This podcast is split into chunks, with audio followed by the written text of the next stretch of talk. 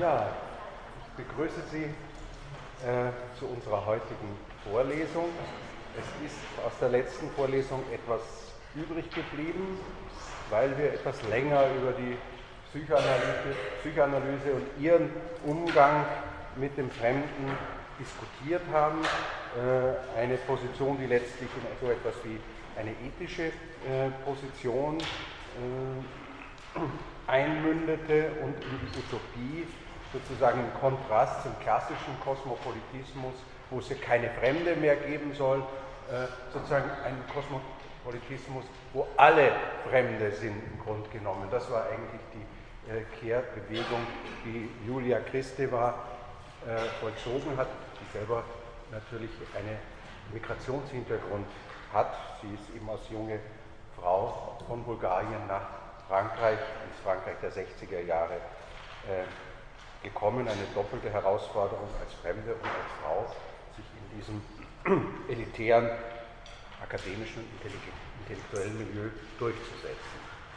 Wir machen einen Sprung noch zurück.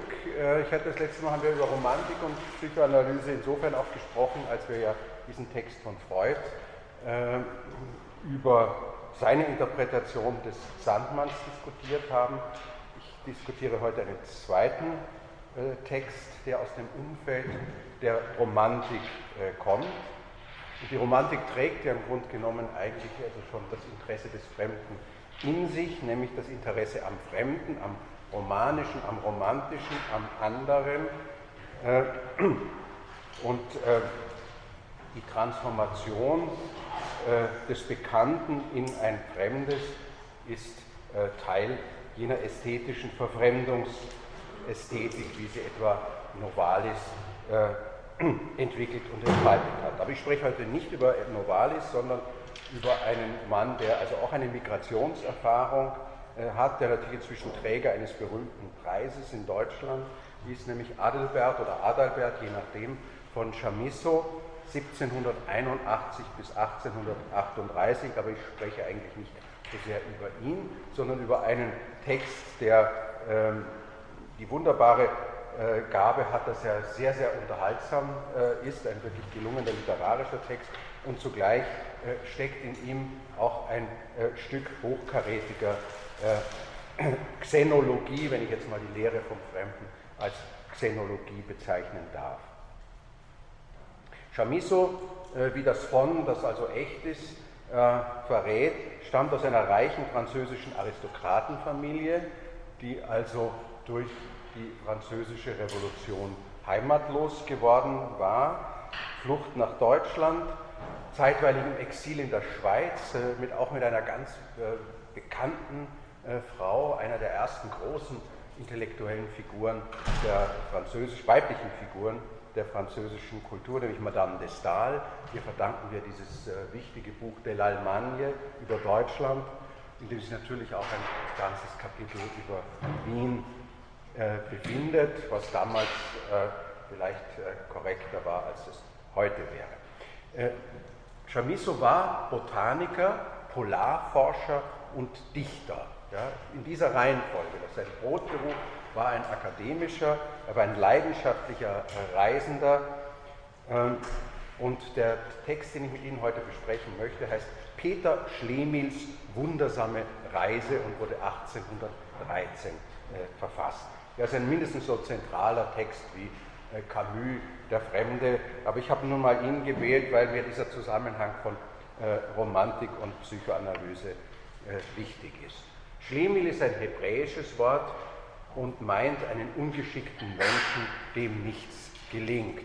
Ja, also der immer so ein bisschen daneben ist, also jemand, der linkisch ist. Ja. Links hat ja ursprünglich übrigens auch diese negative Konnotation, ist ein gutes Beispiel, das wir schon sehr früh negativ besetzte Wörter positiv umgewertet hat. Also jedenfalls der Schlemil ist ein linkischer Mensch, der immer daneben steht, dem nichts gelingt. Ähm, was interessant und wichtig ist, äh, ist hier die Erzählperspektive, nämlich der Schlemil erzählt selber seine Geschichte. Nach einer glücklichen, jedoch für mich sehr beschwerlichen Seefahrt erreichten wir endlich den Hafen, heißt es. Erzählt wird so aus der Perspektive dessen, der ortsfremd ist und als Seefahrer im Hafen einlangt. Also hier haben Sie schon sozusagen dieses Fremdheit und Heimatkontrast, der ja auch am Anfang der Vorlesung eine große Rolle gespielt hat, noch einmal. Offenkundig ist die Stadt, in die er kommt und die man immer wieder als Hamburg identifiziert hat, was aber nicht notwendig ist. Es ist völlig wurscht, ob das Hamburg oder Rotterdam oder es ist irgendeine äh, Hafenstadt im äh, Norden und er ist Seemann, äh, ist nicht seine Heimat.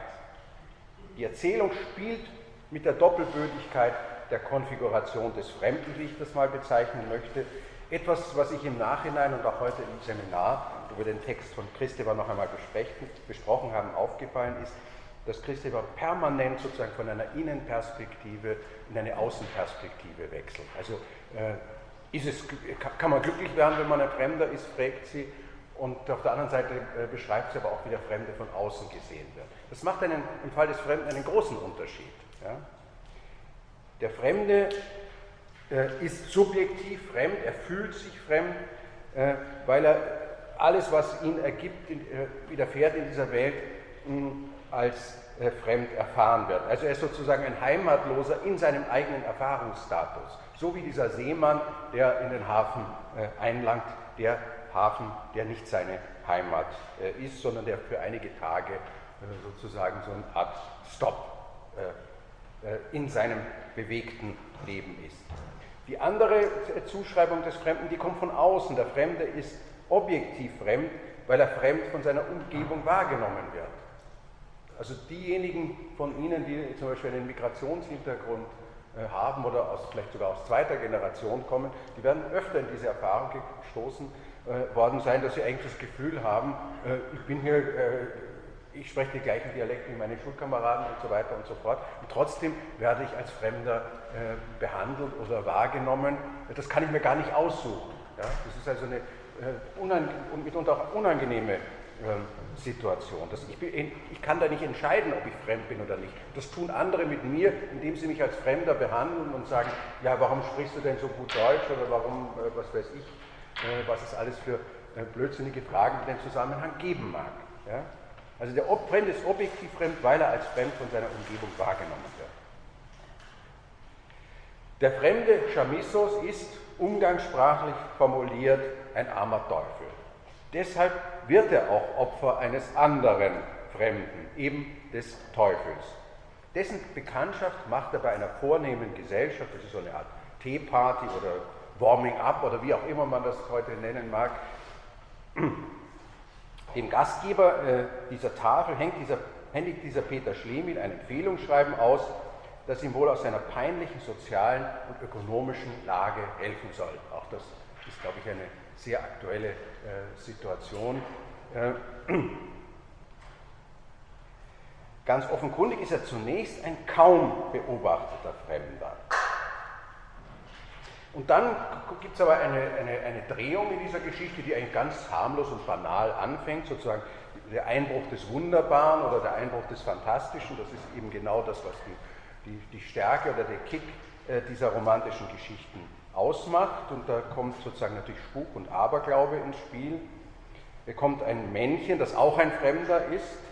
Äh, äh, und das ist ein Zauberer. Und der, er, er, erregt natürlich ungeheures Aufsehen. Er zaubert alles herbei, was die äh, muntere Gesellschaft sich wünscht. Ein Pflaster, einen türkischen Teppich, ein Zelt, drei Pferde. Also steigert sich natürlich auch, was er da alles äh, aus dem Hut zaubert. Während der des Aberglaubens kundige Leser diesen Zauberer natürlich als Teufel zu identifizieren vermag, bleibt dem unbeholfenen Schneemil dieser Tatbestand verborgen. Und jetzt kommt es zu einem Tauschgeschäft in dieser Geschichte. Der Tausch, Teufel tauscht seinen schönen Schatten, also den schönen Schatten des Schlemils, gegen einen Zaubersäckel ein, aus dem beliebig viele Goldmünzen zu entnehmen sind. Äh, das ist ein Bezug, äh, das ist ein intertextueller Bezug gegeben auf ein Volksbuch äh, vom Fortunatus. Da kommt dieser, Glück, pardon, dieser Goldsäckel auch schon vor. Aber damit werden eine ganze Reihe von Konnotationen entfaltet, entfaltet, auf die ich eingehen möchte. Nämlich das Geld als das Fremde. Das Geld als das Fremde, das Geld, das heimatlos ist, das dauernd in Bewegung ist, das dauernd migriert, ja, das ohne Grenzen äh, ist, äh, wird verbunden mit Menschen, die fremd sind. Äh, und äh, wir werden das noch bei, bei Simmel äh, hören. Ähm, eine Figur des Fremden ist natürlich auch in vormodernen Kulturen der Händler. Ja, der Händler, der von einer Kultur zur anderen was bringt, der aber nicht wirklich zu Hause ist, selbst wenn er in dieser Stadt ein Kontor hat oder so etwas. Ja. Also der Fremde, der Händler, das Geld. Sie sehen schon, worauf ich äh, hinaus äh, äh, möchte. Im europäischen Kontext ist das, diese Figur natürlich sehr stark mit dem Stereotyp des Juden verbunden. Ja. Aber es gibt auch andere Kulturen, die sozusagen in dieser Engführung der nicht, der keine Heimat hat, das Geld, das keine Heimat hat, äh, der Händler, der sozusagen nur kein wirkliches Verhältnis zu seinen Gütern hat, die er sofort alle verkaufen will. Das sind sozusagen die Konstellationen des Unheimlichen, die hier ins Spiel äh, kommen, die auf der einen Seite faszinieren äh, und auf der anderen Seite abstoßen und Angst erwecken. Das zweite unheimliche Moment, also doch unheimlich im Sinn äh, auch von Freud, ist der Schatten. Die Erzählung spielt damit voll Paradoxie, denn der Schatten wird in der Manteltasche des Teufels vertauscht und wie ein handgreifliches Gut behandelt. Ja? Also er kriegt das Säckchen und der, der, der Schatten verschwindet im Hosensack äh, von, dieser, von diesem unheimlichen äh, Zauberer, so als wäre er ein materielles äh, Gut. Und dieser Peter Schlemihl marschiert jetzt äh, ohne Schatten durch die Welt. Ja? Und zunächst wird ja auch natürlich gesagt, ja, was ist denn, was ist denn da so einem Schatten, ist doch überhaupt nicht, nichts Wichtiges. Ja? Da fehlt einem doch nichts, wenn man keinen Schatten hat. Der Text setzt aber voraus, dass der Schatten eine hintergründige Bedeutung hat. Ja? Ich denke nur an die Figur des Doppelgängers, also hier kann man natürlich auch sagen, es ist eine doppelgängerische Geschichte, weil beide Fremde sind, aber äh, es ist auch doppelgängerisch, indem es um den Mann und seinen Schatten geht. Ähm, wir könnten vielleicht auch noch diskutieren, es gibt Gemeinsamkeiten zum Spiegel, es gibt aber auch Unterschiede. Aber äh, was sie gemeinsam haben, äh, ist, dass in diesem Schatten äh, so etwas äh, steckt wie Identität äh, und dass durch diese äh, Situation der Heimatlosigkeit, der Fremde, eben diese Identität ähm, paralysiert wird. Damit sind wir wieder in der Nähe von Christeva und ihrer Interpretation zu Freud. Der Tausch kommt natürlich zustande. Das Leben in der Fremde ist für den Fremden allerdings fortan unmöglich. Ja? Das heißt, ähm, das verstärkt seine Fremd Fremdartigkeit. Er kann nirgendwo lange verbleiben. Äh, sobald seine Schattenlosigkeit entdeckt wird, äh, fliehen die Menschen äh, vor dieser Figur. So ist er auf der einen Seite unermesslich reich geworden, aber zugleich gezwungen, in der Nacht zu leben und geschickte Beleuchtung einzusetzen oder sich im Schatten seines Dieners Bändel zu bewegen. Also sie gehen dann so einträglich nebeneinander, als ob es aussehen würde, dass er einen eigenen Schatten hätte. Aber das ist natürlich ein paradoxes Angebot. Moment, ich bin noch nicht so weit. Ähm, es kommt natürlich zu traurig-komischen Effekten, Verwicklungen und Szenen. Ich will es nicht im Einzelnen äh, ausbreiten. Sie können das gerne lesen. Es liest sich wirklich auch noch nach 200 Jahren äh, sehr, sehr gut.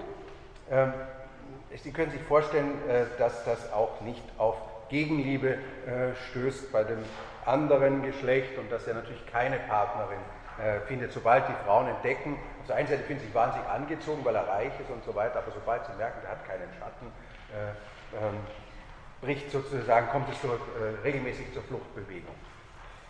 Nach vielen Niederlagen trifft er abermals das graue Männchen, versucht seinen Schatten zurückzutauschen.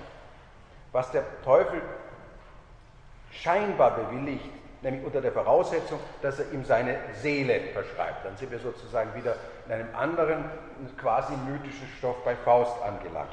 Glaube, das ist ein paradoxes Angebot, ist auch der Schatten der Repräsentanz dieser Seele, die zugleich Einheit und Identität zu verbürgen scheint.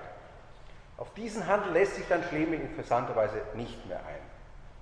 Schließlich findet er als Heimatloser, als Reisender seine Bestimmung. Der Fremde, das ist der Mensch ohne Identität, der Mann ohne Schatten, der Mensch ohne Ursprung. Ganz im Sinne, könnte man sagen, von äh, Christeva. Er schmeißt den magischen Geldsäckel von sich und erwirbt ein paar Zauberschuhe. Ja? Sieben Meilenstiefel, also wieder ein märchenhaftes Motiv, mit denen als Naturgelehrter über den ganzen Globus irrt. Es ist sein Glück, das einen hohen Preis hat, nämlich Freiheit von menschlichen Bedingungen, von jenen menschlichen Bedingungen, die Heimat generieren. Er ist wie Faust zur Ehelosigkeit verdammt. Der Fremde wäre demnach also nicht so sehr der Mensch mit einer anderen Identität, also der Ausländer mit einem anderen Pass, mit einem anderen Schatten, mit einer anderen Identitätskarte. Er ist auch nicht so sehr der Hybrid, der in zwei Welten lebt und sozusagen sich dauernd hin und her bewegt und sich damit in einer Art von dritten Raum befindet, sondern ist der Mensch ohne Identität, ohne feste Zugehörigkeit, ohne Heimat, ohne ein Ensemble von heimischen Geschichten. Also wenn, ich, wenn ich jetzt auf das Narrative äh, breche, dann würde ich sagen, die einzigen Geschichten, die dieser radikale Typus von Fremden, Fremde zu erzählen vermag, sind Reisegeschichten. Man kann sich sehr genau überlegen, äh, dass diese Option äh, nur äh, eine Option von wenigen äh, sein kann. Ähm, und äh, Christeva sprach in dem, spricht in dem Buch, das wir das letzte Mal das ich Ihnen das letzte Mal sozusagen andiskutiert habe, auch von den Happy Fews, ja, die sozusagen aus dieser radikalen Fremdheit äh, sozusagen Lebensenergie und einen, äh, ein gewisses Glück, ein paradoxes Glück äh, beziehen können. Sie erwähnen ausdrücklich die Künstler in dem Zusammenhang. Chamisso hat noch ein zusätzliches, höchst prekäres Moment hinzugenommen, das so scharfsinnig wie verfänglich ist. Das habe ich schon zu Anfang äh, erwähnt, nämlich der Fremde ist so identitätslos, dieser Typus von Fremde ist so identitätslos wie das Zero-Medium Geld. Wie der Fremde bei Chamisso, so ist auch das Geld ohne Schatten. Chamisso durchbricht dieses xenophobe Stereotyp, der reiche Fremde, der reiche Jude, dadurch, dass er Schlemihl den Geldsäckel wegwerfen lässt. Also wir können grundsätzlich sagen, also es macht eine, einen Unterschied, ob man Fremde aus der Innenlage beschreibt oder aus einer Außenperspektive. Es macht aber auch einen Unterschied, ob ich den Fremden einem radikalen Sinn so verstehe, dass es jemand ist, der keine Heimat hat oder auch nie wieder haben wird. Dafür steht ja der Schattenverlust in der Geschichte oder ob ich mit dem Fremden jemanden meine, der in einer anderen Kultur lebt, die einen anderen Schatten wirft. So äh, wie es ja auch die Schatten unterschiedlich ist, je nachdem, wo man sich auf dem Erdball äh, befindet, ist das je nach Stand der Sonne auch unterschiedlich, äh, wie der Schatten auf mich fällt. Das ist also ein, durchaus ein, ein Unterschied. Die Verdoppelung des Fremden äh, habe ich auch ge äh, gezeigt, nämlich der Schlemi und der dämonische Fremde der auch das Geld- und Tauschprinzip nebenbei bemerkt repräsentiert. Denn er ist ja derjenige, der durch den Tausch und dieses Geldangebot mit der wunderbaren Geldvermehrung diese ganze Geschichte erst in Gang setzt. Ja. er macht deutlich, dass diese Eigenschaft des rastlosen, heimatlosen Fremden immer der Ausgangspunkt für äh, dämonische äh, Hinterfragungen äh, ist. Äh, die können dann so weit gehen, wie zum Beispiel Weltverschwörungstheorien, äh, sind auch äh, sozusagen sehr hypertrophe äh, Erzählungen, die damit etwas zu tun haben. Die erfolgreichste, verfänglichste, vielleicht auch mörderischste ist die von der jüdischen Weltverschwörung, dass also eine kleine Gruppe von Juden eigentlich die Welt beherrscht, die treffen sich ab und zu im Geheimen, machen aus, teilen die Welt unter sich auf und, und, und beschließen sozusagen das Unglück für das deutsche oder türkische oder wie auch immer, das Volk kann auch äh, wandern in dieser äh, Dämonologie. Äh, das sind genau solche Dämonisierungen, also alle Verschwörungstheorien haben etwas mit Xenophobie und Angst vor dem Fremden zu tun. Interessant ist auch an der Geschichte, wie die Umgebung auf die Schattenlosigkeit reagiert, nämlich mit Entsetzen, Aggression und Abwehr, vor allem aber mit Ausschluss. Der Fremde ist dadurch definiert, dass er nicht dazugehören darf. Und hier wird sozusagen der Schatten sozusagen zum materiellen Substrat. Du hast ja keinen Schatten. Ja? Du wirfst keinen Schatten. Es gibt kein Beispiel, wo sozusagen irgendjemand auf die Idee käme und sagt, das ist ist aber schade, das tut mir aber leid, das muss ja furchtbar sein, äh, sondern alle sind, rennen wie panisch weg, äh, aber nicht nur die Kinder, sondern eben auch die Erwachsenen äh, und in dem Fall die möglichen Partnerinnen. Die Figur des Fremden, könnte man sagen, ist doppelt bestimmt. Fremd und selbstbestimmt zugleich. Der Fremde ist stets derjenige, mit dem etwas nicht stimmt, der oder die nicht zur heimischen oder heimatlichen symbolischen Ordnung gehört, der oder die etwas versteckt und der oder die markiert ist ja, durch einen Makel. Für diesen Makel steht hier äh, der fehlende Schatten. Äh, ich, nur noch zwei kurze Erwähnungen, dann bin ich sozusagen mit meinem Postskriptum vom letzten Mal äh, am Ende. Die Frau ohne Schatten, eine äh, Geschichte, die Hoffmannsthal adaptiert hat und dann zu einem Opernlibretto umgestaltet hat, ähm, zur gleichnamigen Oper von Richard Strauss. Und dann möchte ich noch an eine andere äh, Geschichte äh, erinnern, äh, eine Theorie, Das Heilige und die Gewalt, äh, ein Buch von René Girard, ich schreibe das mal auf. Vielleicht schreibe ich es auf. Ja. Ich buchstabiere ja, Ihnen. Ah, auf der Jacke? Ja, da drunter. Mhm. Danke.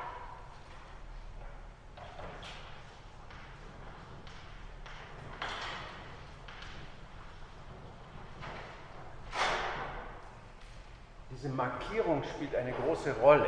Ja? Also entweder wird ein bestimmtes Merkmal, ob das jetzt rote Haare oder eine körperliche Behinderung ist, äh, oder dass er den Fuß nach sich zieht. Denken Sie nur an, es gibt also eine ganze Reihe auch literarische Beispiele, wo das wirkungsvoll ist. Also es gibt Markierungen, die, äh, die, die körperlicher oder physiologischer Art und Weise zum Beispiel sind und die markieren sozusagen den Außenseiter. Äh, und diese Außenseiter sind immer in großer Gefahr in einer Gesellschaft, die der Logik des Opfers unterliegt. Das ist eben das, was Girard in seinem ersten bedeutenden Buch dem Thema das Heilige und die Gewalt schreibt,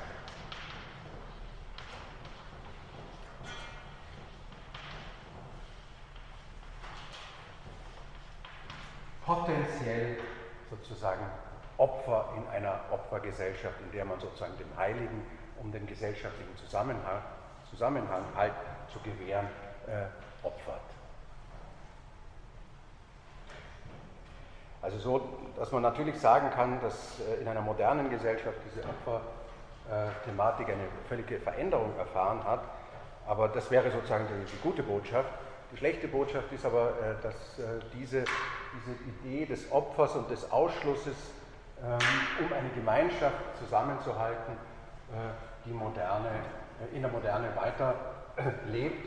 Und übrigens hat sich auch Sigmund Freud, wenn er sich mit dem Aggressionstrieb beschäftigt hat, äh, dieses Moment äh, sehr stark in den Mittelpunkt gerückt, indem er gesagt hat, sozusagen die Aggression nach außen ist sozusagen psychomotorisch gesehen ein probates Mittel äh, der Aggressionsabfuhr und der Konstituierung innerhalb der Gruppe. Das heißt also sozusagen, man richtet die Aggression, die in einer Gruppe besteht, weil wir sozusagen alle Menschen sind, die solche aggressiven Anteile hat, sozusagen auf einen Sündenbock und so wie im, im, im Alten Testament marschiert dann das Böcklein raus und scheinbar mit ihm sozusagen die Aggression, die die Gesellschaft bedroht hat.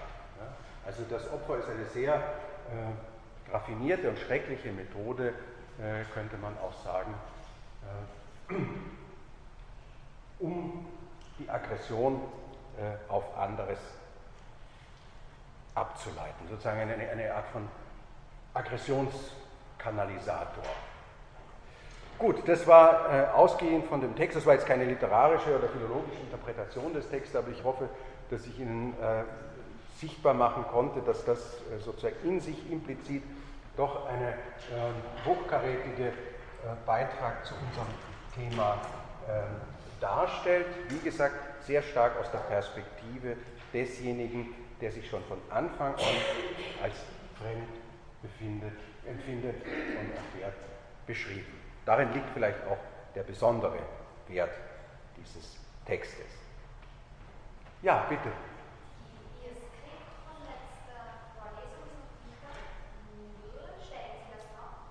Habe ich das noch nicht draufgestellt? Nein? Das ist zwar völlig berechtigt, ich, hatte mir eingebildet, es getan zu haben, aber ich werde das nachholen. Sie müssen ein bisschen Geduld haben, das kann, das kann Mittwoch oder Montag oder Dienstag werden, aber das mache ich. Ja? Noch eine prosaische Frage oder eine. Eine inhaltliche. Ja, gerne. Ähm, Sie haben gesagt, ein Fremde ist jemand ohne, ohne Identität, dieser Konstruktion. Aber ich frage mich halt, ob Identität nur durch das Territorium quasi erzeugt wird oder erschaffen wird, oder ob er nicht auch eine Identität als jemand ohne Territorium hat quasi. Und, und ja. das Interessante ist ja, dass in der Romantik das eben sehr stark verbunden wurde, also wie ich, das, wie ich die Romantik verstehe, das Territorium und die Identität. Also, so. Ja, das ist eine berechtigte Frage. Äh, so wie es Chamisso konstruiert, gibt es ja sozusagen eine Identität. Ja? Wenn ich gesagt habe, die Geschichten, die er erzählen kann, sind Reisegeschichten, und wenn ich, wenn ich äh, wie ich mehrfach äh, nebenbei erwähnt habe, wenn Erzählungen also für die Konstruktion und für die Konstitution von Identitäten eine wesentliche Rolle spielen, äh, dann gibt es so etwas wie die Identität eines Reisenden, der aber nicht in diesem starken Sinn eine Identität hat, dass er also sozusagen eine Ordnung, in die er hineingewachsen ist, für die einzig mögliche hält, ja? sondern äh, die Relativität der Ordnungen und Identitäten für ihn ergibt sich ja daraus, dass er provisorisch schon in vielen Städten zur Heimat gewesen ist. Das, der ist in vielen Häfen eingelaufen. Ja? Ähm, und darin liegt das Besondere. Ja? Also er ist nicht einfach einer, der, der, der halt eine, Identität hat, die nicht territorial hat, sondern in einer gewissen Weise hat er diese klassische Identität äh, nicht, äh, nämlich die, die ihm sozusagen äh, vorgibt, äh, in einer gewissen Selbstverständlichkeit in der Ordnung zu leben, in die er hineingewachsen ist zum Beispiel. Dabei spielt das Territorium eine große Rolle, aber es spielt auch die Genealogie oder der Ursprung eine große Rolle. Also die Frage, wo kommst du her? Äh, Fremde werden ja meistens damit oder häufig damit, also es ist ambivalent. Natürlich kann ich als fremder Mensch das auch als Anteilnahme und Interesse ähm, empfinden, dass mich jemand fragt, ja, wo kommst denn du her? Ja, das meint aber eigentlich schon von vornherein, du kommst nicht von hier. Ja? Äh, und äh, wenn man sozusagen eine, eine Gruppe von Leuten äh, trifft, dann wird man nicht jemanden, der also ein lupenfreies äh, österreichisches Idiom spricht, den wird man nicht unbedingt, es sei denn, er spricht sehr starken Dialekt und er sehr stark abweicht, dann kann er auch schon fremd sein. Wo kommst du eigentlich her? Nicht? Also dass diese Frage ist immer schon eine Fremdheits Fremdheitsvermutung. Ja? Äh, und der, dieser Reisende, der hat sozusagen, es geht nicht, um, nicht nur um den räumlichen Aspekt, auch um den zeitlichen Aspekt von der Dauer. Der lebt nicht sozusagen in einer dauerhaften äh, Bindung oder Beziehung zu einer einzigen Gemeinschaft. Ja? Dieser Seemann kann sich ja auch, was weiß ich, bei der nächsten Wahl einer ganz anderen Mannschaft anschließen, in eine andere Himmelsrichtung äh, äh, stellen. Also der, der Fremde wird hier gesehen als jemand, ähm, wie, fremd, wie, wie es bei Christi aber auch an einer anderen Stelle heißt, der nicht mehr zurückkehren kann in die Heimat, aus der er zurückgekommen ist. Ja? Selbst wenn er zurückkehrt, ja, ist er ein anderer, dem seine ursprüngliche Heimat fremd geworden ist. Also von daher ist sozusagen dieses Verlassen der Heimat, äh, schafft einen völlig anderen Status. Dass Chamisso damit auch seine eigene Erfahrung äh, verhandelt hat, ist auch natürlich ganz äh, klar, äh, nämlich eine Erfahrung der, der Migration, des Exils und auch des Sprachwechsels. Chamisso ist ein Autor, der also französisch geboren wurde und Deutsch geschrieben hat. Etwas, was heute relativ häufig geworden ist. Neulich war im, im, im Burgtheater in der Galerie so Veranstaltung Kakanien, da habe ich eine äh, ukrainische Autorin, also russisch sprechende ukrainische Autorin kennen, die heute äh, nur auf äh, Deutsch schreibt. Und das solche Beispiele, Dimitri Dinev und so weiter. Es gibt also sehr, sehr viele. Ja? Aber das ist sozusagen eine prinzipielle, ein prinzipieller Bruch. Das Fremdsein ist mit diesem, äh, der hat seine Heimat verlassen. Ja? Seine konkrete, aber auch prinzipiell verbunden. Und er wird nie mehr wieder so eine, ein Verhältnis zu einer Heimat haben wie derjenige, der sozusagen in dieser Selbstverständlichkeit äh, lebt. Ja, noch Fragen?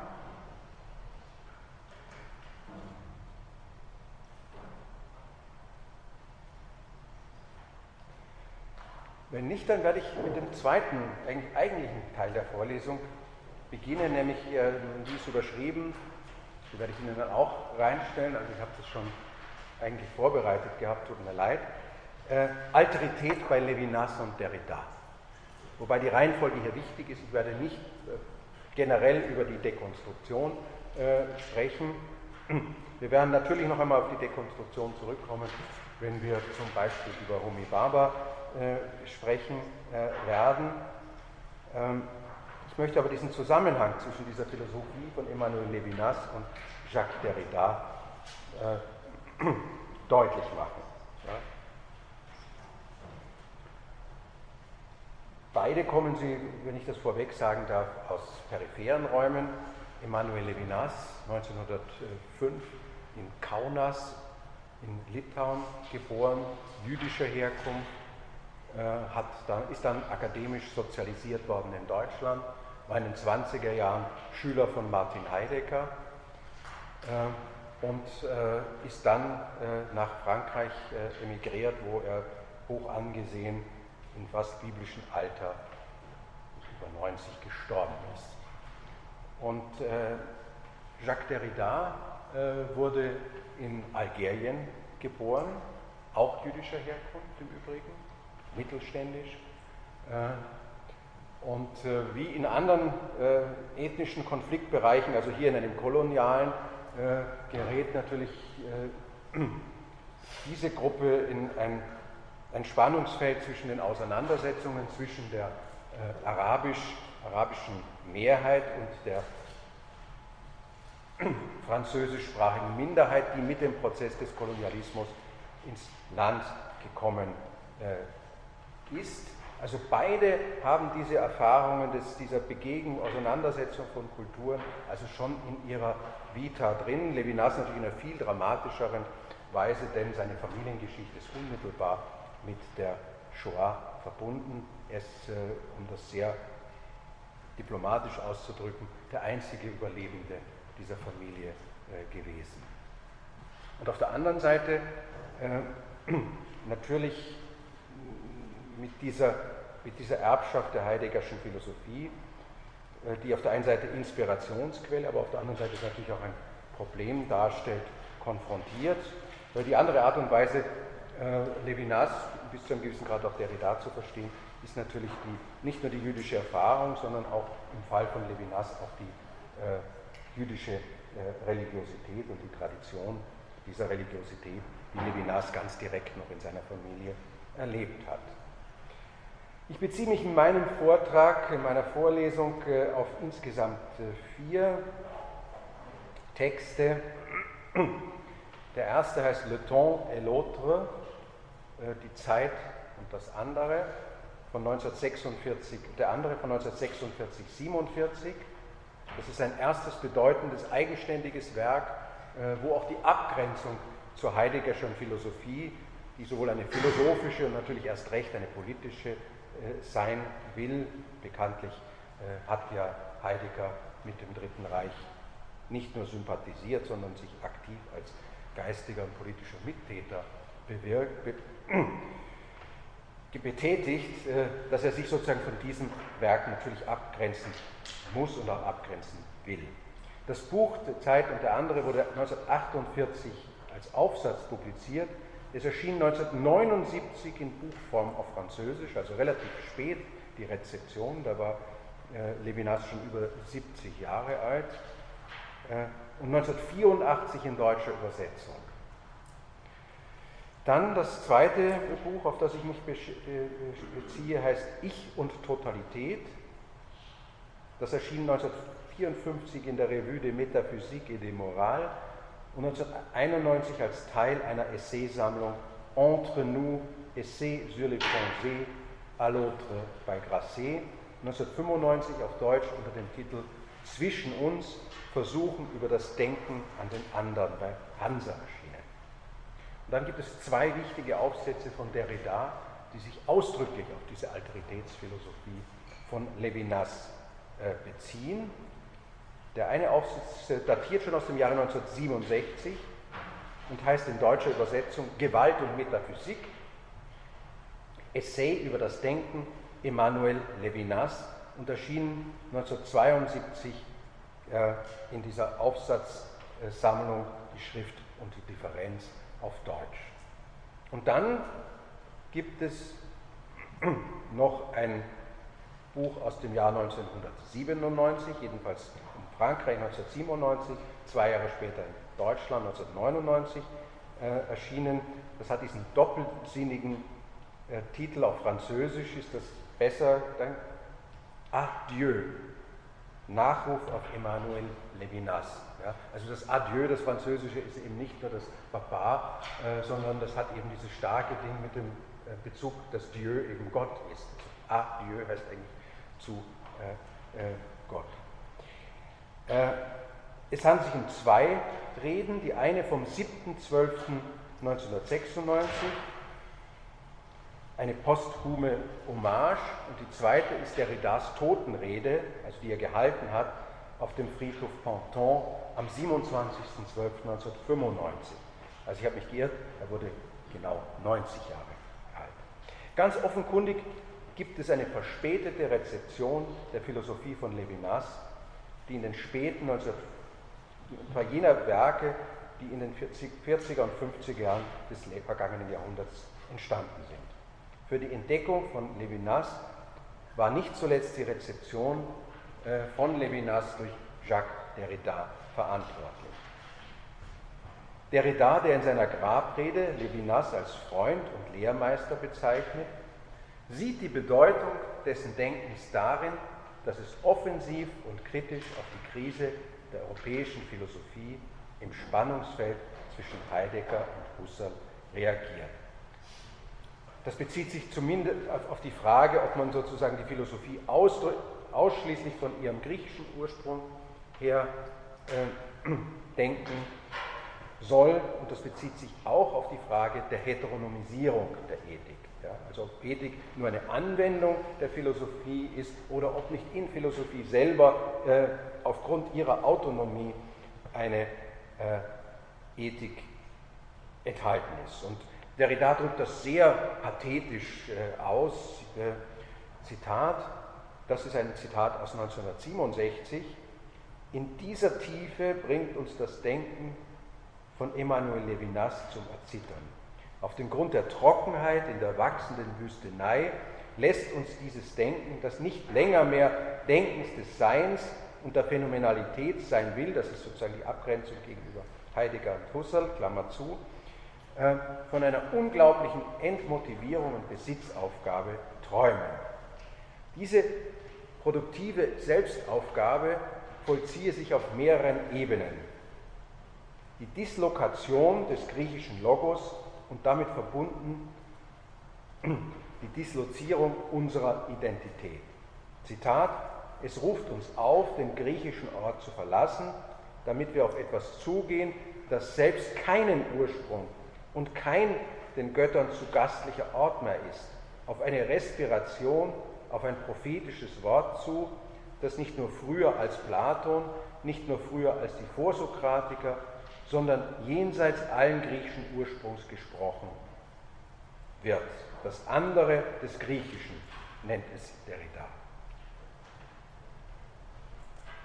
Zweitens, es geht in diesem Denken um die Bestimmung der ursprünglichen Bedeutung und Möglichkeiten der Metaphysik, also einer Metaphysik, die sozusagen die Philosophie des Natürlichen äh, übersteigt und nicht einfach nur einer spekulativen, scholastischen Lehre. Das ist ja unsere ursprüngliche Konnotation von Metaphysik. Levinas Denken appelliere an die ethische Beziehung, das gewaltlose Verhältnis zum Unendlichen als dem schlechthin anderen, zum Fremden. Eine Beziehung, die bzw. das allein imstande wäre, den Raum der Transzendenz zu öffnen und die Metaphysik zu befreien. Die Ethik ist also die Metaphysik. Die Moral ist kein Zweig der Philosophie, sondern erste Philosophie. Es handle sich, das ist der vierte Punkt, um ein Denken, das das Sein nicht länger vom, als Objekt bestimmt und vorbestimmt. Levinas philosophiere jenseits der klassischen, äh, von der Antike her ausgehenden Subjekt-Objekt-Korrelation, schreibt Derrida schon 1967. Und nun komme ich zum Titel der ersten Schrift von Levinas. Zeit gründet ähnlich und wie und doch anders als bei Maurice Merleau-Ponty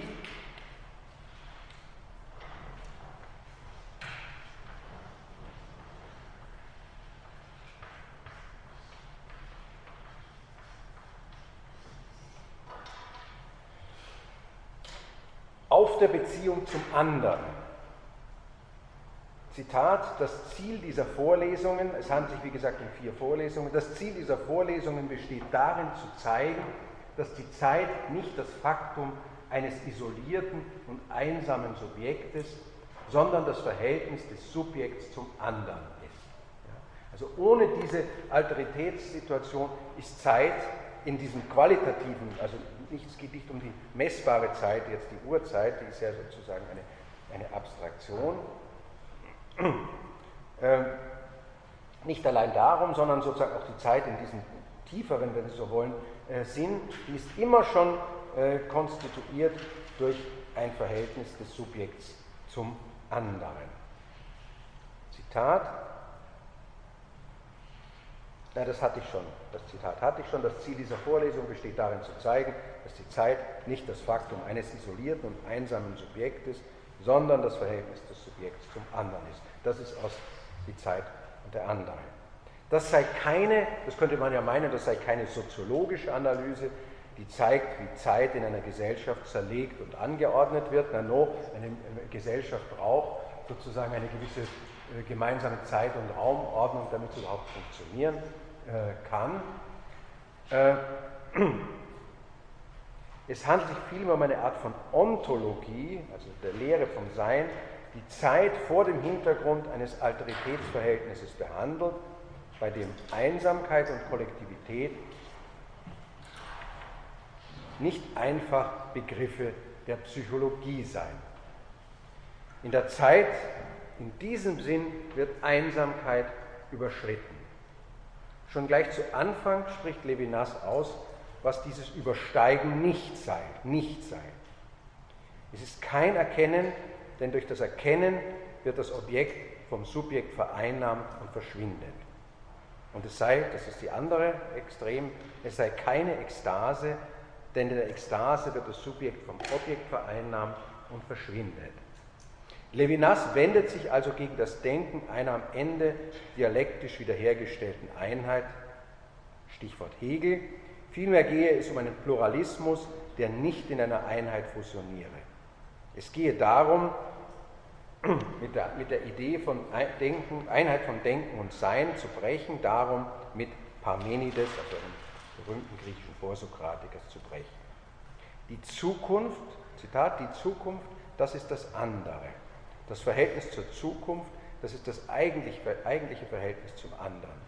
Von Zeit zu sprechen in einem Subjekt allein, von einer rein persönlichen Dauer zu sprechen, scheint uns unmöglich. Und die Situation des von Angesicht zu Angesicht wäre der eigentliche Vollzug der Zeit. Das Übergreifen der Gegenwart auf die Zukunft ist nicht die Tat eines einsamen Subjektes, sondern das intersubjektive Verhältnis. Die Bedingungen der Zeitlichkeit liegt im Verhältnis zwischen menschlichem Wesen oder in der Geschichte, zwischen menschlichem Wesen oder in der Geschichte. Wichtig ist dieser Begriff des Angesichts, manchmal wird das auch mit Antlitz äh, äh, zitiert. Es gibt sozusagen zwei Manifestationen, gleichnishafte Manifestationen, in der sich der, die Vorgängigkeit des anderen immer schon äußert. Das eine ist sozusagen das Antlitz, das aber nicht nur das Gesicht äh, ist in einer bestimmten metaphysischen Dimension, wenn Sie so wollen, sondern es ist auch immer schon das, das einen anschaut. Die Pointe ist nicht die, dass man sozusagen das Gesicht des anderen betrachtet, sondern man ist immer schon in der Situation des Betrachtetseins. Und ähnliches gilt auch für, das, für die andere Manifestation des anderen, die Stimme. Ja? Das ist nun sozusagen wirklich gutes sozusagen Säkularisat, wenn Sie so wollen, aus, der, aus dem Alten Testament. Äh, denn äh, wenn Sie sich erinnern, ich weiß nicht, wer von Ihnen ähm, bibelfest ist, äh, es ist immer die Stimme, die, was weiß ich, Abraham oder einen dieser äh, frommen äh, Altväter im Alten Testament erreicht. Das heißt, sie werden von Gott angesprochen. Die Stimme ist etwas, die an uns eine Forderung, eine Aufforderung stellt. Und insofern ist die Stimme, also eine akustische Manifestation, die andere äh, äh, Seite, in der uns sozusagen dieses andere seine, seine Anwesenheit mitteilt. Ja?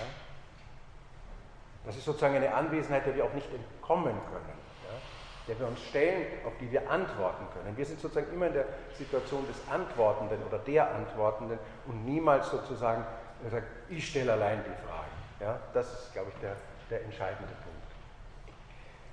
Äh, in der Schrift von 1946, äh, 47, das ist das Besondere äh, an ihr, aber auch natürlich das Problematische, wird dieses Verhältnis, dieses Subjekt-Subjekt-Verhältnis, das eben kein Erkennen im klassischen Sinn ist oder mehr ist, ja, weil das ja eben ein, eine Vereinnahmung wäre durch die Tableaus von Eros und Weiblichkeit dargestellt.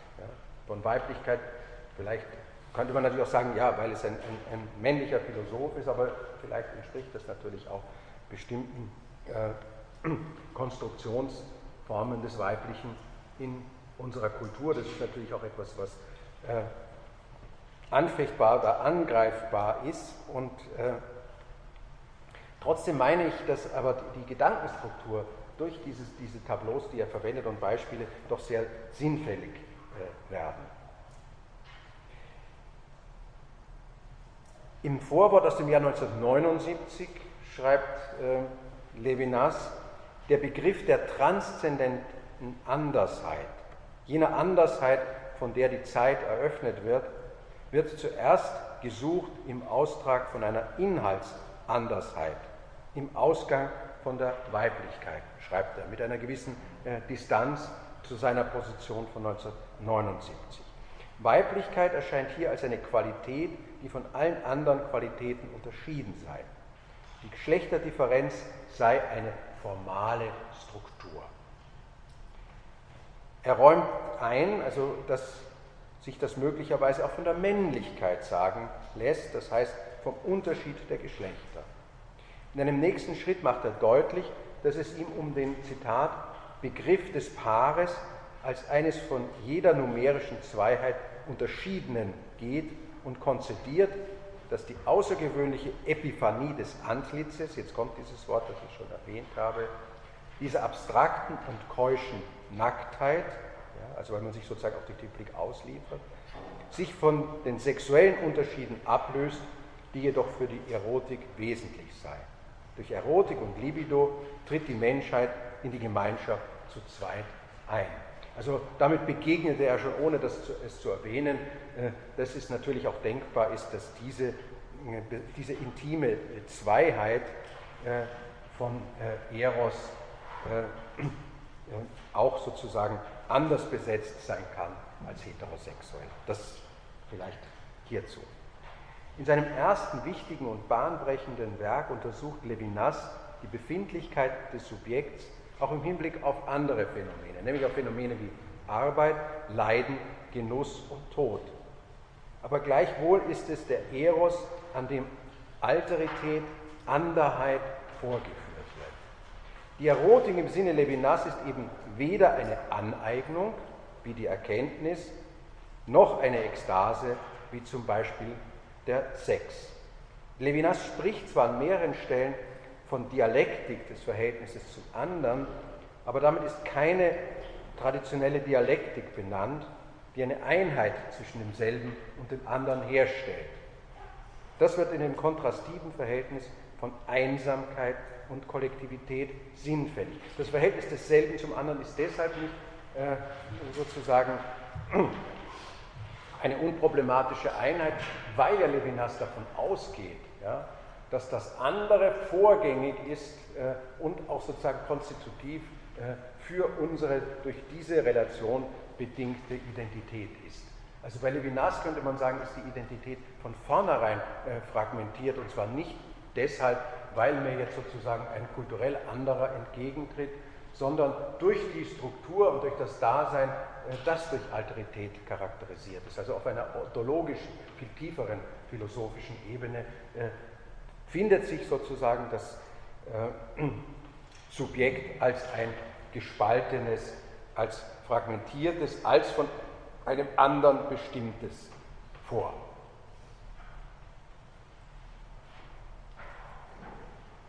Und das wird in dem kontrastiven Verhältnis von Einsamkeit und Kollektivität sinnfällig.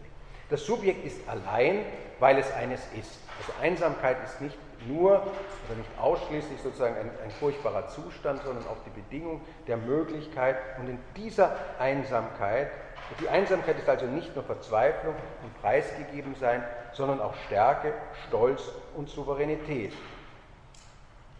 Aber im Unterschied zum sozialen Alltagsleben das oftmals auf Reziprozität beruhe, ist der intersubjektive Raum nicht mehr symmetrisch. Zitat aus der Übersetzung.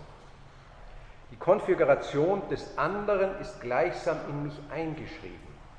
Und dann kommt sozusagen im Anschluss an die Überlegung, seine Überlegungen zur Erotik, äh, dieser Satz, wenn man den anderen besitzen, ergreifen und erkennen könnte, wäre er nicht der andere. Besitzen, erkennen, ergreifen sind Synonyme des Könnens. Jetzt kann man sich nicht fragen, ist die Erotik kein, kein Können? Ist ja wahrscheinlich auch eine Art von Können, aber jedenfalls ein, ein Können, das eben nicht das kann, äh, des anderen habhaft zu werden. Ja? Das heißt, auf merkwürdige Weise sind das äh, eingespielte Kulturtechniken, in denen wir sozusagen auf das andere zugehen, äh, besitzen, erkennen, ergreifen aber in einem entscheidenden Moment, meint äh, Levinas, verfehlen wir durch diesen Gestus eigentlich den anderen. Oder anders ausgesprochen, der andere äh, versch verschwindet sozusagen. Wie,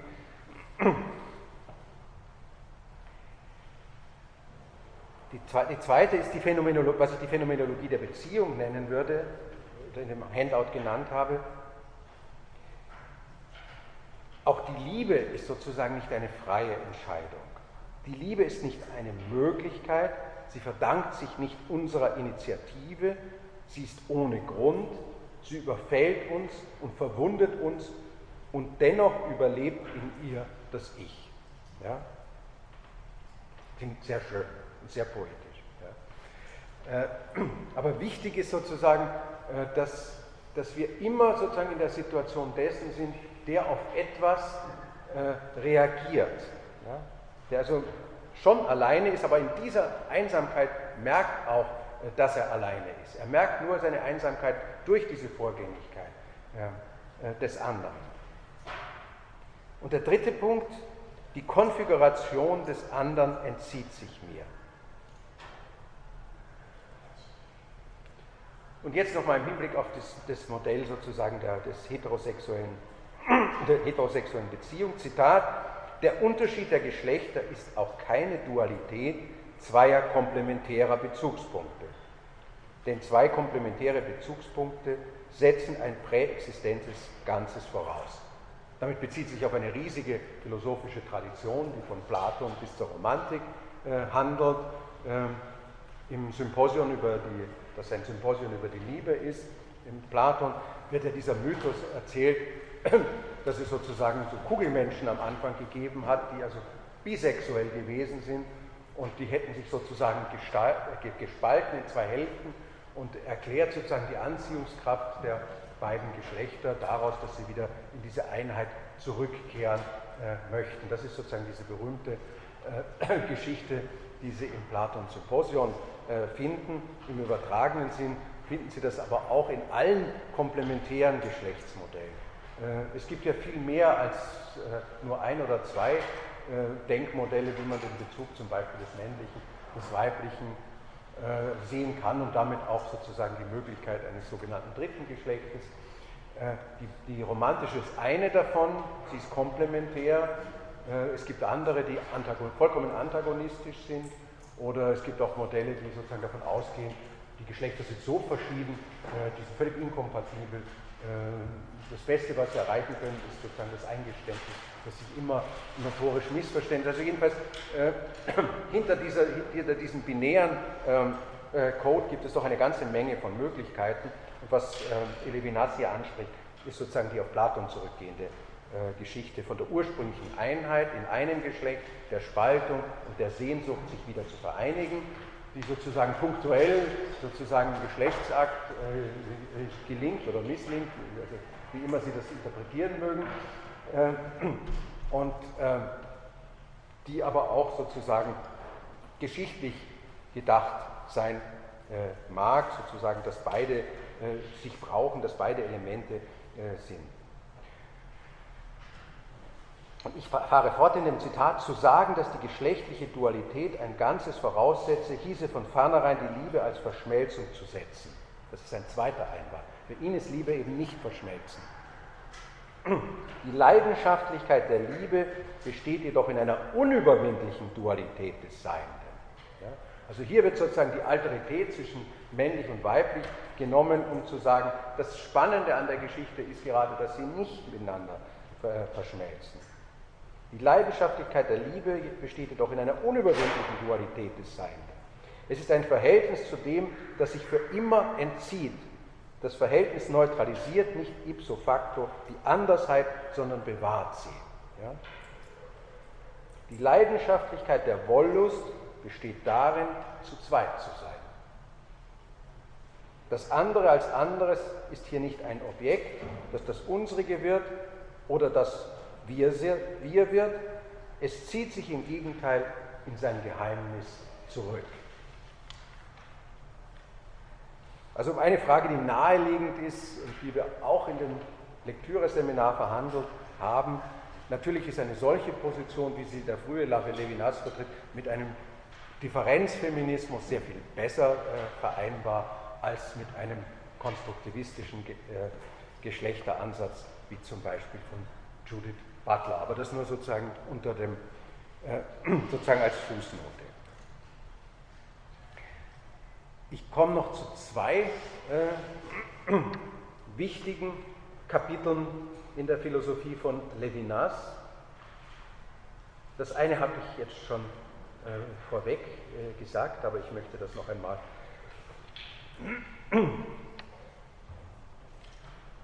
Das ist ganz wichtig. Das eine ist die Vorgängigkeit des anderen, die Epiphanie des Antlitzes. Ja? Wenn ich Antlitz sage, dann meint man eben, es ist nicht nur sozusagen das banale Gesicht, das man beschreiben kann, sondern sozusagen eine, eine Dimension, die, die, die tiefer geht. Das Gesicht ist keine Metapher und keine Figur. Im Gesicht teilt sich der andere leibhaftig als anderer mit, das heißt als etwas, was sich nicht offenbart, als das, was sich nicht thematisieren lässt oder ich füge hinzu, als das, was immer bis zu einem gewissen Grad ein Geheimnis bleibt. Ja. Natürlich äh, möchten Liebende sich alles erzählen, sie träumen davon, dass sozusagen äh, äh, sie beide füreinander vollkommen transparent äh, sind, aber auf der anderen Seite äh, wird das ausgelöst, dass es dass das nicht möglich ist. Also jede gelungene Liebe ist ein produktives, ist ihr produktives Scheitern, könnte man sagen. Ja? Ich kann unter keinen Umständen über den Fremden reden, ein Thema aus ihm machen, ihn im Akkusativ als Gegenstand bezeichnen.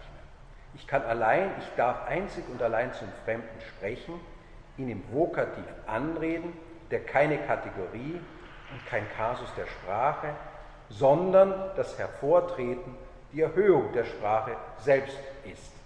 Das ist ein, kommt wieder aus dem Kommentar von Jacques Derrida äh, von 1972. Und hier noch ein Zitat von Levinas aus 1991.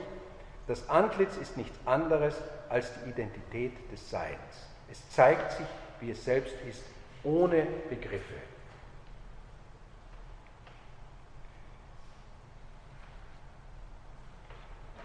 Ich ziehe den, das, den, dritten Punkt, ich habe vier Punkte, wenn Sie das im Handout nachlesen, ich ziehe den dritten hier äh, vor. Die Sprache richtet sich an den anderen. Das andere ist in ihr nicht begrifflich enthalten. Das ist nichts anderes als diese Unterscheidung von Akkusativ und Vokativ.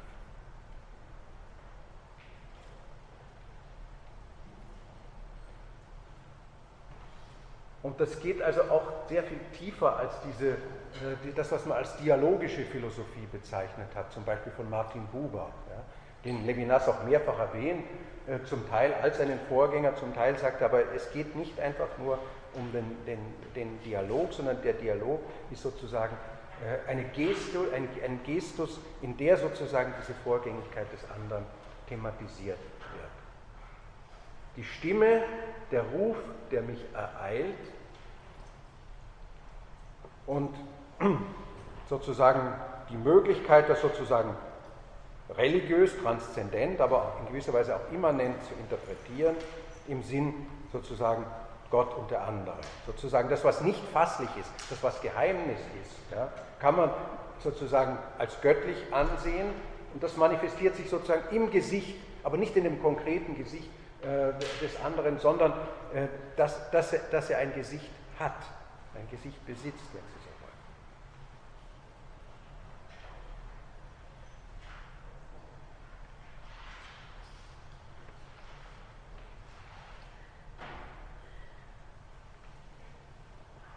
Levinas ist kein Romantiker,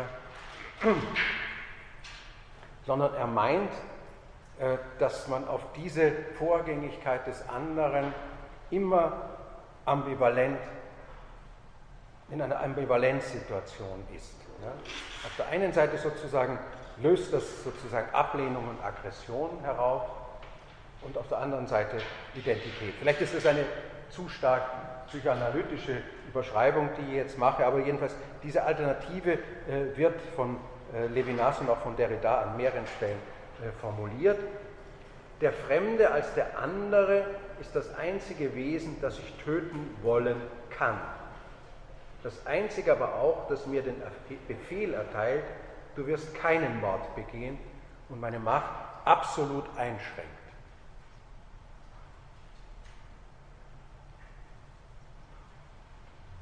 Also diese, an, an sozusagen in dem Umgang sozusagen mit dem Alteritären, das jetzt auch nicht rein ein, eine Außenkonfiguration ist. Das ist sozusagen ja nicht eine, eine, eine, reale psychologische Beschreibung, dass dann ein anderer Mensch mir gegenüber, sondern das Alteritäre ist Teil meines, meiner eigenen Identität. Ja? Das, was wir Gewissen nennen, ist sozusagen die Einschreibung dieses Alteritären äh, in mich äh, selbst dieses anderes hier im Unterschied zu Freud nicht als das Unbewusste äh, formulieren. Und dieses andere ist sozusagen etwas, das mir das verbietet in seiner Schutzlosigkeit. Ja, das Gesicht ist schutzlos, sagt äh, Levinas mehrfach, äh, aber auch sozusagen das, äh, das ich töten wollen kann. Die Konfiguration des dritten Menschen Ausgangspunkt der Überlegungen von Levinas äh, ist die These, dass das menschliche Sein, das Schuld und Unschuld kennt, aus der Totalität des Seins herausfällt. Denn es gibt die Konfiguration des anderen, das das Prinzip desselben übersteigt. Das sei die ethische Grundsituation des Menschen und das wäre für ihn auch die Demarkationslinie äh, zu anderen Formen des Lebens, die eben in einer Totalität äh, sich befinden. Demgegenüber erscheint das exklusive Liebespaar als eine innere Gemeinschaft, die in ihrer Autarkie durch das Falsche, durch die durchaus der falschen Totalität des Ich vergleichbar ist. Das ist sozusagen eine Relativierung dieser Geschichte, äh, als ob sozusagen die erotische Liebe sozusagen das Modell äh, von Alterität generell sein könnte. Liebe heißt existieren, als wären Liebender und Geliebter oder Geliebte allein auf der Welt. Das intersubjektive Verhältnis der Liebe ist nicht Beginn, sondern Negation der Gesellschaft. Also die Zweierbeziehung ist dadurch konstituiert, dass sie systematisch und programmatisch alle anderen ausschließt. Das, ist der, das ist der Kern des Arguments. Ja? Darum ist sozusagen der geliebte andere oder die geliebte andere nicht sozusagen dieses, dieses, diese Beziehung nicht exemplarisch äh, für äh, die Gesellschaft. Ich verweise nur auf zwei äh, Kronzeugen, die das vorher thematisiert haben, nämlich Sigmund Freud, das Unbehagen in der Kultur, und zweitens eine romantische Geschichte, eine postromantische Geschichte von Ludwig Tieck, also dem deutschen Romantiker des Lebensüberfluss. In beiden geht es darum, dass, äh, dass diese Liebesbeziehung in, in ihrer Radikalität eigentlich eine Abschottung von der ganzen übrigen Gesellschaft mit sich bringt. Das heißt, also das extremste, intimste äh, soziale Band, das man sich eigentlich denken kann. Die intime Liebe ist zugleich die Negation, also radikal zu Ende gedacht, aller Form von Gemeinschaftlichkeit, sondern sie schließt eigentlich jeden Kontakt mit allen anderen Menschen aus. Bei Tieck ist das ganz radikal äh, durchgeführt. Äh, die sind romantisch derart verliebt ineinander, dass sie gar nicht mehr aus dem Haus gehen. Äh, sie arbeiten natürlich nichts und zum Schluss äh, äh, verfeuern sie auch noch die Stiege, äh, damit ihnen warm ist. jene Stiege, die sie sozusagen die einzige Möglichkeit wäre, sozusagen das Haus, das sie bilden, dieser intime Eukos, den zu verlassen. Sie werden dann sozusagen von außen irgendwie gerettet. Irgendwann muss das Ganze ja zusammenbrechen. Und ähnlich läuft der Gedankengang bei Freud eben auch hinauf, dass er sagt, also die Libido muss sublimiert werden, weil sie würde nur sozusagen zu diesen selbstgenügsamen äh, äh, zwei, zu diesem idyllischen Zweizeller-Dasein äh, führen und keine Form von gesellschaftlicher und damit gemeinsamer Anstrengung und Geschaltung von Gesellschaft möglich machen. Das wirkliche Du ist nicht das von den anderen abgesonderte geliebte Wesen. Es begegnet uns in einer anderen Situation und das meint er mit dem dritten Menschen. Die Krise der Religion im geistigen Leben unserer Zeit beruht auch auf dem Bewusstwerden dessen, dass die Gesellschaft über die Liebe hinausgeht, dass beim Dialog der Liebenden immer ein verletzter Dritter dabei ist und dass ihm gegenüber die Gemeinschaft der Liebenden im Unrecht ist. Der Mangel an Universalität rührt hier nicht von einem Mangel an Großzügigkeit, sondern vom exklusiven Wesen der Liebe. Zitat, jede Liebe ist die Liebe eines Paares. Die geschlossene Gemeinschaft ist das Paar. Das Tückische ist auch das Geschlossene. Das kennt, man schon im, im Kindertheater, äh, habe ich vor ein oder zwei Jahren gesehen, da sind, die sind so glücklich und so weiter. Und dann schlägt eine der beiden vor, äh, wollen wir nicht mal einen dritten einladen? Dann sagt der eine, oh nein, und ist doch eigentlich auch so gemütlich und so weiter. Aber jedenfalls in dieser, in dieser Paradoxie bewegt sich dieses äh, geschlossenen Paars und dann ist es einfach zu schön und dann äh, erzeugt das eben genau diesen, diesen äh, Koller, den alle geschlossenen äh, Systeme äh, erzeugen. Die irdische Moral fordert zum unbequemen Umweg über den Dritten auf, schreibt Levinas. Die von der Liebe, nämlich, nämlich derjenigen, die von der Liebe ausgeschlossen wurden. Wahres Unrecht, Unrecht, das heißt Unverzeihliches, gibt es nur gegenüber dem Dritten. Und das führt zu einer Deplassierung des Selbst. Dass das Selbstbewusstsein sich nun außerhalb unseres Selbst bildet, verleiht der Sprache, unsere Verbindung mit dem Draußen, eine erstrangige Rolle. Aber die Sprache, füge ich hinzu, könnte man auch so lesen, dass sie diesen Bestandteil der eigenen Deplassiertheit äh, deutlich machen. Der Fremde und der andere bei Levinas. Der Fremde kann also durchaus als problematische Kategorie verstanden werden. Der Fremde kann so anders sein, dass kein Anerkennungsverhältnis möglich wäre. Das wäre der Fremde zum Beispiel aus der Perspektive des Rassisten oder der, der Rassistin. Für den oder die der Fremde eben kein vollwertiger Mensch ist, weil er scheinbar ganz anders ist als man selbst. Und der also sozusagen nicht den Ruf des Gewissens auslöst. Das ist, glaube ich, nicht ganz unwichtig äh, im Hinblick auf die Tatsache, äh, was gibt es eigentlich für Rationalisierungsstrategien, Grausamkeit zu begehen und dabei das Gefühl zu haben, dass ich nicht unbedingt was Falsches gemacht habe. Also das eine, das eine an der Grausamkeit äh, gegenüber Fremden oder anderen ist natürlich das Ausmaß der Grausamkeit. Also was, was sozusagen, wenn man eine Kulturgeschichte der Grausamkeit schreiben würde, äh, was man sozusagen alles ersonnen hat zur Vernichtung, zur physischen, symbolischen, realen Vernichtung. Das andere, was aber noch schlimmer eigentlich ist, ist die Frage, wie ist das, ist das möglich, äh, dass man das sozusagen scheinbar mit seinem Gewissen vereinbaren kann. Und da meine ich, dass sozusagen die, die Nichtanerkennung dieses Alteritätsstatus eine ganz große Rolle spielt.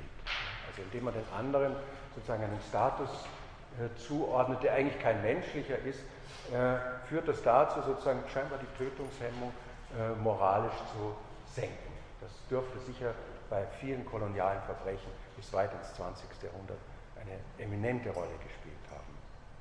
Ja, also mit diesen nicht sehr fröhlichen, äh, nachdenklichen Überlegungen entlasse ich Sie.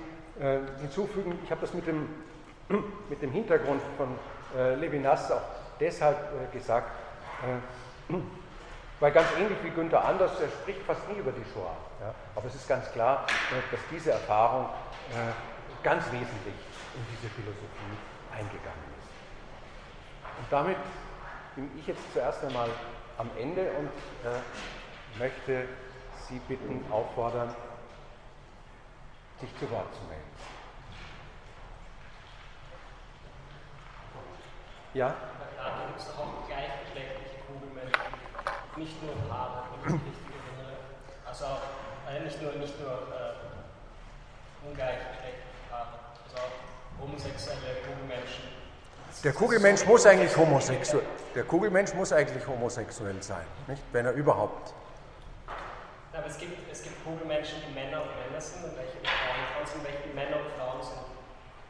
So, wenn ich mich richtig erinnere, so ist das Ja, das, das stimmt. Aber ich denke, dass in der, in der Überlieferung dieser, dieser Geschichte sozusagen die Idee, die zentrale ist, auf die sich auch Levinas hier bezieht, nämlich dass es ursprünglich sozusagen eine vollständige Einheit gegeben hat dieser Elemente äh, und dass es sozusagen zum Ursprung gekommen ist, also dass, dass diese Einheit gesprengt wurde und dass die Liebe äh, sozusagen eine Sehnsucht, wird im Sehnsucht, Sinn einer Sehnsucht nach Vereinigung äh, gesehen, nach dem ursprünglich Zusammenbefindlichen, während Levinas Theorie eine ganz andere ist, die schon bis zu einem gewissen Grad das Heterosexuelle favorisiert, das würde ich auch nicht bestreiten, indem es sagt, es ist gerade die Unerfassbarkeit des anderen Geschlechts, ja, die sozusagen diese Bewegung. Es ist also eher die Neugier für das, für das Fremde, für das andere, äh, das diese Bewegung in Gang setzt. Ähm, und äh, die Erotik kann nur aufrechterhalten werden, wenn diese Fremdheit aufrechterhalten wird. Ja. Also alles, was sozusagen, ähm, wenn der andere vollkommen transparent oder die andere vollkommen transparent und bekannt wird, äh, das ist ja schon fast ein, fast ein Klischee. Ja? Dann, hat, dann, kriegt man es mit der Angst zu tun, ob man den anderen überhaupt noch begehrt und so weiter und so fort. Ja? Also deswegen muss von der Logik des Erotischen, äh, muss sozusagen ein Moment des Geheimnisses bleiben, äh, trotz aller äh, physischen Entkleidung, äh, damit sozusagen diese, dieses, diese Alterität, die hier als Voraussetzung der erotischen Spannung gesehen wird, aufrechterhalten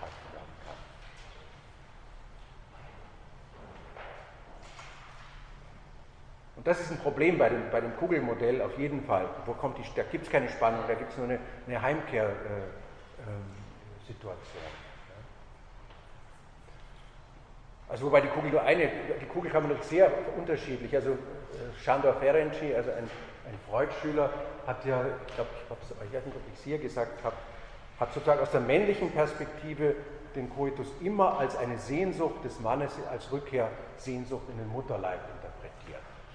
Also das wäre sozusagen, das würde hinter allem Begehren äh, nach dem anderen Geschlecht sozusagen äh, dahinter stecken. Ja? Auch das wäre sozusagen so eine, ein Einheitswunschgedanke. Noch etwas? Ja? Ich möchte noch einmal auf den Reisen zurückkommen. Ja? Es gibt ja, äh, es gab, gibt es noch die etablierten äh, Regeln für, für Gast, also fremde Gastrecht in äh, manchen Gesellschaften auch sehr, sehr ausgeprägt oder sehr, sehr streng. Also ich meine, in nomadischen Gesellschaften, also Mhm. haben Sie diesen Aspekt irgendwie äh, auch betrachtet, vor allem auch im vielleicht im Hinblick auf diese jüdischen Ursprünge, also aus der Bibel, äh, kommen ja auch diese, diese Aspekte zum Tragen, dass, dass eben ein nomadisches Volk zieht eben immer von einer Stelle zur anderen. Also Das Garten, benötigt dann diese, Gastrecht. diese Gastgeschichte spielt eine sehr wichtige Rolle ja, in dieser ganzen Geschichte. Man könnte zunächst in einer ersten Antwort zu Ihnen sagen, äh, das Gastrecht, das es bekanntermaßen in der griechischen Kultur gibt, das es im jüdischen Kontext äh, äh, gibt, dass es bei nomadischen, Sie haben ja die ganzen Beispiele aus der Anthropologie äh, äh, zitiert, gibt, ist natürlich ein strenges, relativ streng reglementiertes Werk, das sozusagen ganz klar äh, bestimmt ist, auch wenn es nicht unbedingt ausgesprochen ist, was darf der Gastgeber und was sollen Gäste tun. Ja? Wie sollen sie sich verhalten?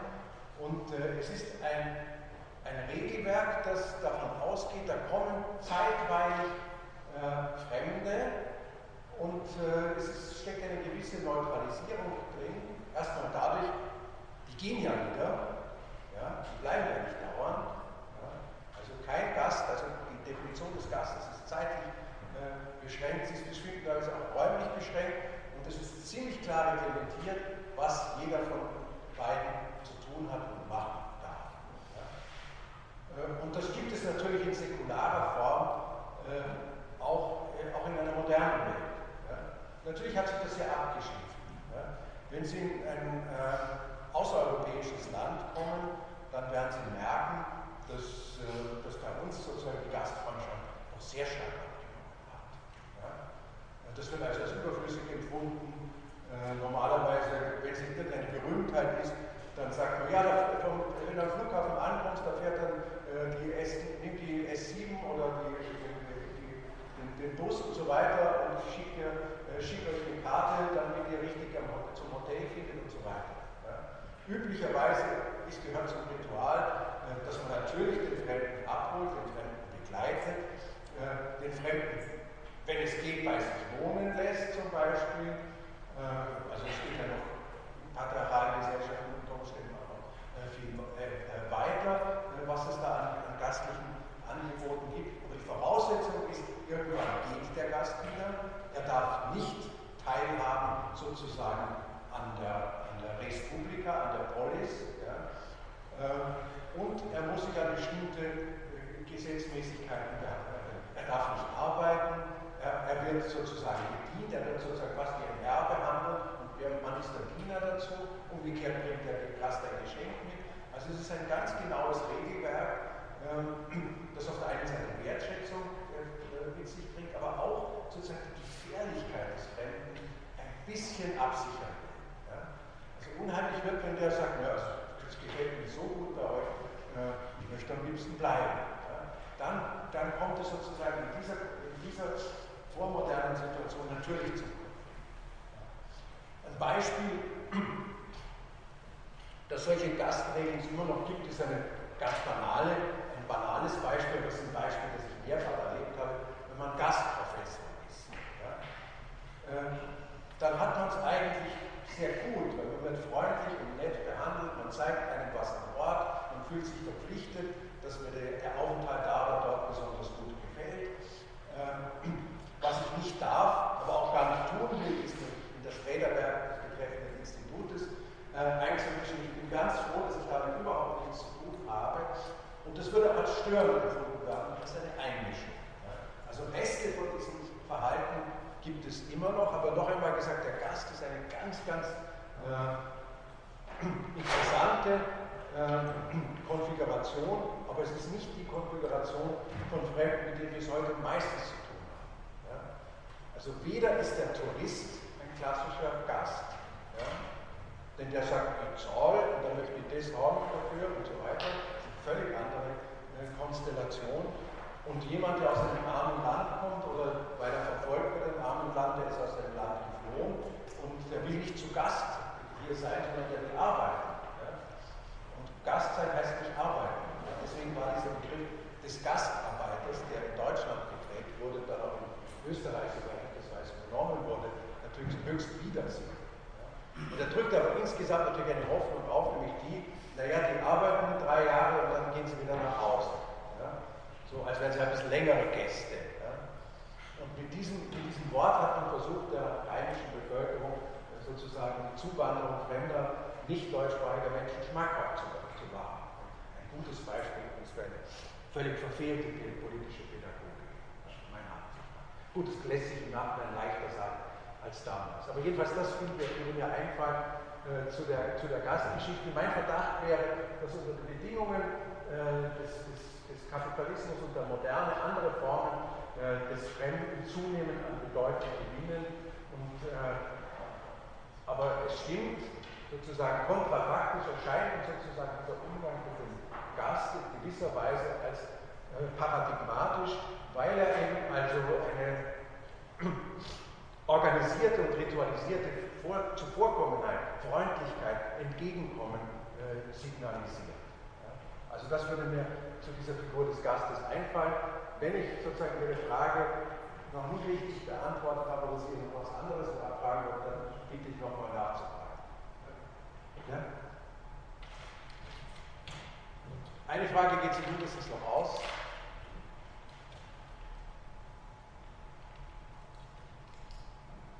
Ja? Das ist jetzt, ähm, ich weiß nicht, ob das was, ob das was zu hat, oder wie Sie die Geschichte von dem Peter Schlegel zusammengefasst haben. Da haben Sie kurz erwähnt, dass der auch einen Diener hat. Das Mhm. wäre zumindest, also zumindest ähm, assoziativ die Verbindung zu einer anderen Nationalität, die wir auch noch haben. Das wäre ja echt gefragt. Ja, natürlich.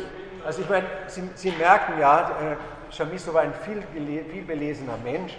Natürlich äh, hat er alle diese Herr-Knecht-Geschichten auch gekannt. Ja? Und äh, sozusagen in, in dieser Geschichte ist sozusagen dieser Diener, der heimisch ist, der einen Schatten hat, äh, da kehrt sich auch dieses Verhältnis zwischen den beiden gewissermaßen um. Er braucht diese Diener, um überhaupt zu überleben. Äh, das ist vollkommen richtig, vollkommen richtig gesehen. Ja? Ich habe mir überlegt, das kurz zu erwähnen, habe es dann nicht getan. Ich kann Ihnen nicht sagen, warum, weil ich gedacht habe, sonst komme ich noch, noch weiter ab in meinem Vortrag. Ja? Nein, nicht übermäßig. Ja? Also die Geschichte, wo die Frauen entsetzt fliehen, wie sie merken, äh, dass, sie, dass sie zufällig mal in die Sonne trifft und er kein, hat keinen Schatten, das macht mehr Effekt. Ja? Es ist ein, Neben, ein, ein Nebengeleis, aber immerhin hat er diese Geschichte mit Herr und Knecht doch sehr wohl bedacht dabei.